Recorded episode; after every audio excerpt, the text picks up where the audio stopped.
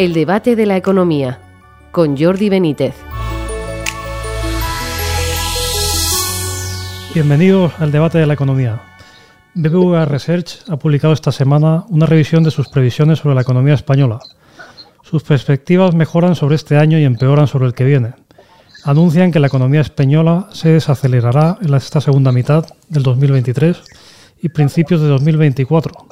Señalan que no ven un efecto de los fondos europeos y avisan de que habrá ajustes económicos en los próximos años. Por otra parte, en estos días hemos sabido que la inflación sigue en niveles altos y que la deuda pública ha subido en más de 81.000 millones en el último año. En este primer trimestre ha alcanzado un nuevo récord. También hemos conocido además una nueva subida de los tipos de interés por parte del Banco Central Europeo. Para analizar estas cuestiones y saber si nuestra economía va como una moto, como dice el presidente del Gobierno, tenemos hoy con nosotros a Lorenzo Bernaldo de Quirós, presidente de la consultora Free Market Corporative Intelligence. Bienvenido, Lorenzo. Eh, buenas tardes, querido. Y a José María Rotellar, profesor y director del Observatorio Económico de la Universidad Francisco de Vitoria. Bienvenido, José María. Hola, ¿qué tal? Oye, pues bueno, eh, tenemos quizás, si queréis podemos empezar en parte, bueno, por lo demás, actualidad, acaba de salir el dato de, la subida de los tipos de interés por parte del Banco Central Europeo, un cuarto de punto. No sé si lo, bueno, en general se comentaba, ¿no? Pero bueno, os parece acertado. Eh, también esperabais que pasara esto y cómo pensáis que, puede repercutir, pues bueno, fundamentalmente sobre, lo que se pregunta la gente, ¿no? Las hipotecas, la financiación de empresas, etcétera. Lorenzo. que empiece, el, no, que empiece el maestro Rotellar. Muy bien. Bueno, no, maestro, maestro don Lorenzo. Pero bueno, vamos a ver, eh, sí que era, era esperable ¿no? que subiese un cuarto de punto, igual que ayer también el mercado esperaba que la Reserva Federal eh, no subiese, que hiciese esa pausa, pausa porque ya advirtió eh, del tema acerca de las posibles subidas, ¿no? otro medio punto a lo largo de a lo largo del presente ejercicio y el hecho es que en Europa la inflación no, no cede pese a de niveles muy altos, especialmente la subyacente y eso es una preocupación. Eso claro que tiene una, un impacto directamente negativo en, la financiación de los agentes económicos, de las empresas, que les encarece todas las líneas de crédito y los préstamos que tengan que contratar, con lo cual redundará en una menor producción, menos actividad y menos empleo, y en las eh, familias, especialmente las que estén hipotecadas por variable, cuya cuota estará subiendo ya mm, de manera muy importante al revisarse ya la, una, una gran parte todas las que estén revisando que fuesen un año, ya están eh, cogiendo subidas muy importantes respecto a cómo estaban el año anterior. Y eso pues, obviamente les, les merma su renta y hace que eh, consuman menos.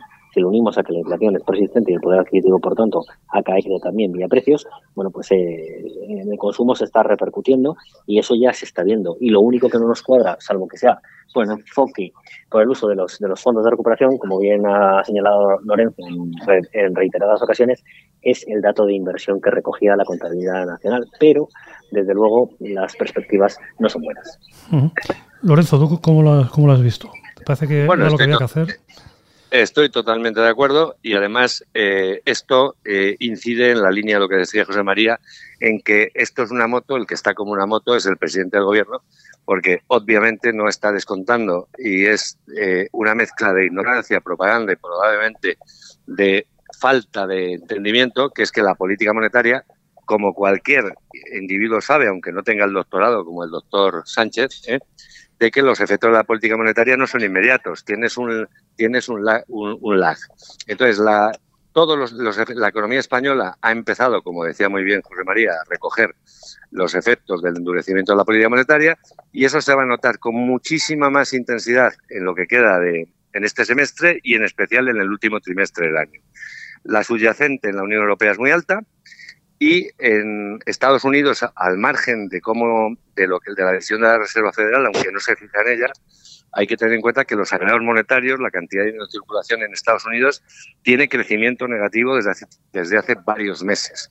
Con lo cual eso lo que apunta es a que América va a tener indiscutiblemente, en mi opinión, una recesión y no es descartable, como lo estamos viendo, que ya llevamos anotado registro que el endurecimiento de la política monetaria de la Unión Europea va a provocar una, eh, una recesión, que, en mi opinión, en el segundo trimestre eh, va a volver a tener crecimiento negativo.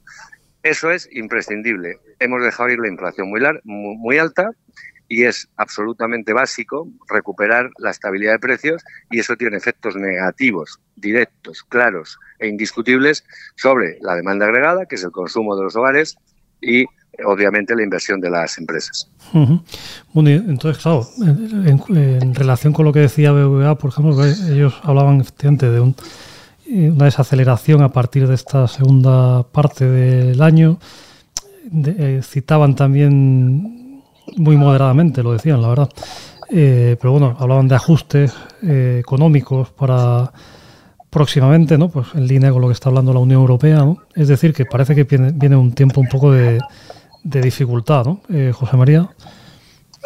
Sí, vamos a ver, eh, ha elevado las previsiones, pero eh, el haber elevado las previsiones ahora mismo casi todas eh, las instituciones que realizan previsiones económicas, previsiones económicas, están casi en el, en el momento, ¿no? En el, en el día a día, con cualquier cambio de indicador, están cambiándolo sin que haya a lo mejor un claro cambio de tendencia. No, es que no quiere decir que estén mal realizadas. Por supuesto que no. BVA Research tiene una sobrada experiencia y, un gran prestigio y hace las cosas muy bien, pero sí que está recogiendo los eh, correctamente los datos que están variando en el día a día y que le llevan a, hacer esos cambios, pero quizás no tanto en la tendencia. Esa tendencia que ellos mismos señalan en el segundo semestre que se va a ralentizar, lo que nos puede llevar es a, tener un menor crecimiento en el conjunto del año porque puede acelerarse esa caída. Yo particularmente sigo viendo complicado que la economía española crezca por encima, del 2%. Y en cualquier caso, esa eh, caída sí que la están prolongando todas las instituciones, rebajando sus previsiones y desde luego dejándolas por debajo de las previstas por el gobierno para el año 2024, con lo cual eh, es un escenario bastante complicado donde operarán de nuevo las reglas fiscales, habrá que hacer ajustes y esos ajustes pasarán lógicamente o deberían pasar por una política fiscal contractiva de disminución de, disminución de gasto para poder cumplir con eh, la estabilidad presupuestaria que vuelve a empezar a operar. Por lo tanto, yo creo que no sé si, si, la economía española va como una moto, lo que no sé es como qué tipo de moto, ¿no? Porque desde luego, como una que funcione correctísimamente y que pueda ganar cualquier campeonato, me temo mucho que no, sino más bien con una, con una moto que necesita muchas reparaciones porque está muy averiada. Oye, eh, Lorenzo, tratando de, de, ver alguna cuestión más positiva, ¿no? Que nos pueda ayudar a tirar para arriba del panorama. Pensaba quizá que también lo citaba BBVA Research, pues o sea, la cuestión de las exportaciones, por un lado, ¿no? que están creciendo, ¿no? Pues ellos hablan como está 40% el PIB cuando hace 2008 estaba el 23%, hace que era 25%. Luego viene el turismo también, o sea, empieza la temporada turística que en principio debería ser positiva, ¿no?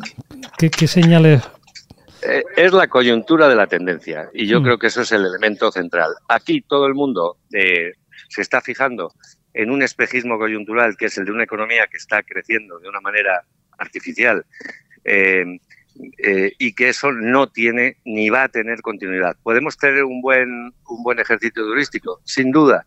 Podemos, dicho eso, lo de las exportaciones es entre comillas, me resulta muy complicado, teniendo en cuenta que existe una previsión de ralentización del comercio internacional y teniendo en cuenta que, que nuestro área, que es la eurozona, está en recesión y nuestros dos principales export importadores son Francia y Alemania, que están en una situación económica muy delicada. Entonces, y luego sí quiero decir una cosa en la línea de lo que hablábamos, que es el, el milagro económico español.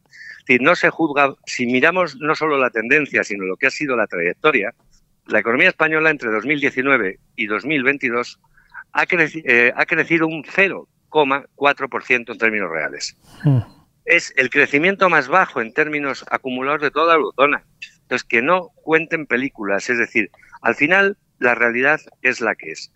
Tenemos un espejismo de crecimiento, la inversión yo no me la creo, en efecto, y el problema es que esto no es sostenible y España afronta un escenario eh, el año que viene terriblemente complicado que vamos a empezar a visualizar en el último trimestre de 2023.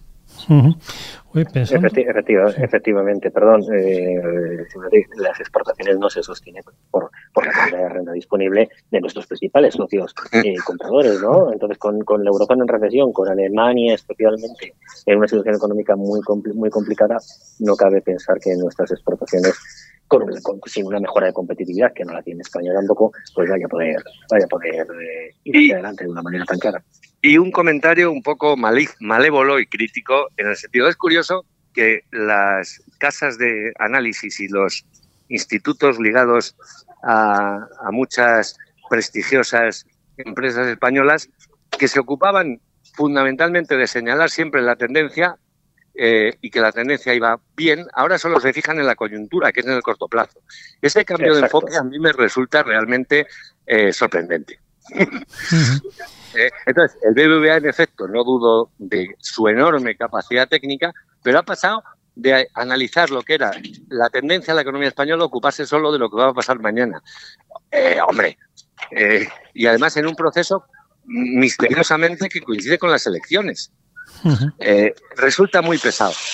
Y último matiz, los datos pueden decir lo que quieran, uno incluso puede hacer cábalas sobre lo que quiera. El, el fijo discontinuo que está parado sabe que está parado aunque no figure en las estadísticas. La señora o el señor que van al supermercado y saben que los precios suben, saben que la reducción de la inflación que proclama el gobierno obviamente no le afecta. Entonces aquí hay un, cada vez un mayor distanciamiento entre la ficción y la realidad y un muy lamentable eh, actuación por parte de muchos economistas españoles, que parece que prestan mucho más servicio entre comillas, a lo que desean o alguien desea que a lo que es la realidad. Hoy pensando un poco en el, en el futuro, bueno, a partir de estas las elecciones, como comentaba, puede haber un cambio de gobierno. ¿Qué medidas, eh, por un lado, qué medidas pensáis que, bueno, que habría que empezar a tomar con rapidez en el caso de ese nuevo gobierno? Y por otra parte, quería preguntaros también de, no sé, de las pocas cosas que se van diciendo en torno a la economía, eh, si habéis visto algo que os haya gustado, que os llame la atención, que os parezca por el buen camino. Bueno, yo creo que lo primero que hay que hacer es llevar a cabo una evaluación de cómo está la, de cómo está la situación, qué es lo que se va a encontrar del nuevo gobierno. Se va a encontrar un problema estructural muy grave desde el punto de vista de gasto estructural, de déficit estructural. Tiene que analizar muy bien eh, basándose, tendría que pasar un presupuesto base cero en el que replantearse todo para poder eliminar todo el gasto improductivo que no sea necesario y poder dedicarlo a lo esencial porque no puede ser de la misma manera. Tiene que abordar fuera del terreno, hay que sacar fuera del terreno político y meterlo, desde luego, en el, en el Pacto de Toledo, pero fuera del terreno político y hacer una verdadera reforma que permita la sostenibilidad del sistema de pensiones hay que, hay que analizar que los impuestos que tenemos en España están mermando renta disponible a los agentes económicos y disminuyendo la competitividad de nuestras empresas, que precisamente tenemos que abrirnos al exterior para poder crecer más.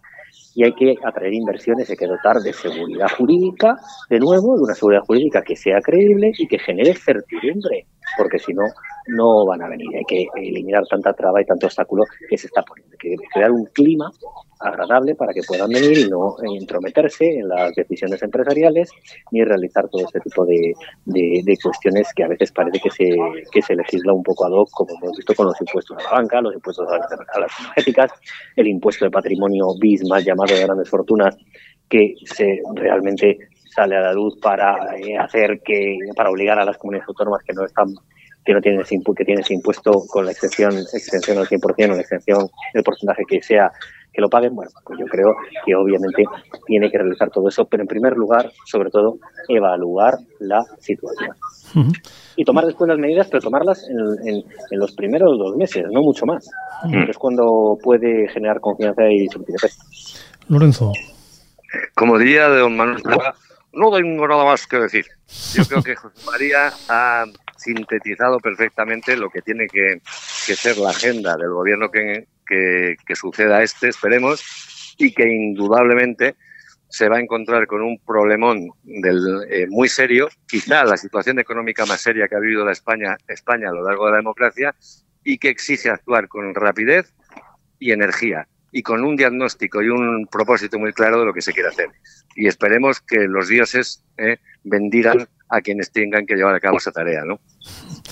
Muy bien. Bueno, pues con esto hemos llegado al final de este programa del debate de la economía. Solo nos queda dar las gracias a Lorenzo Bernardo de Quirós, José María Rotellar y a ustedes por seguirnos y les esperamos en una próxima edición del debate de la economía.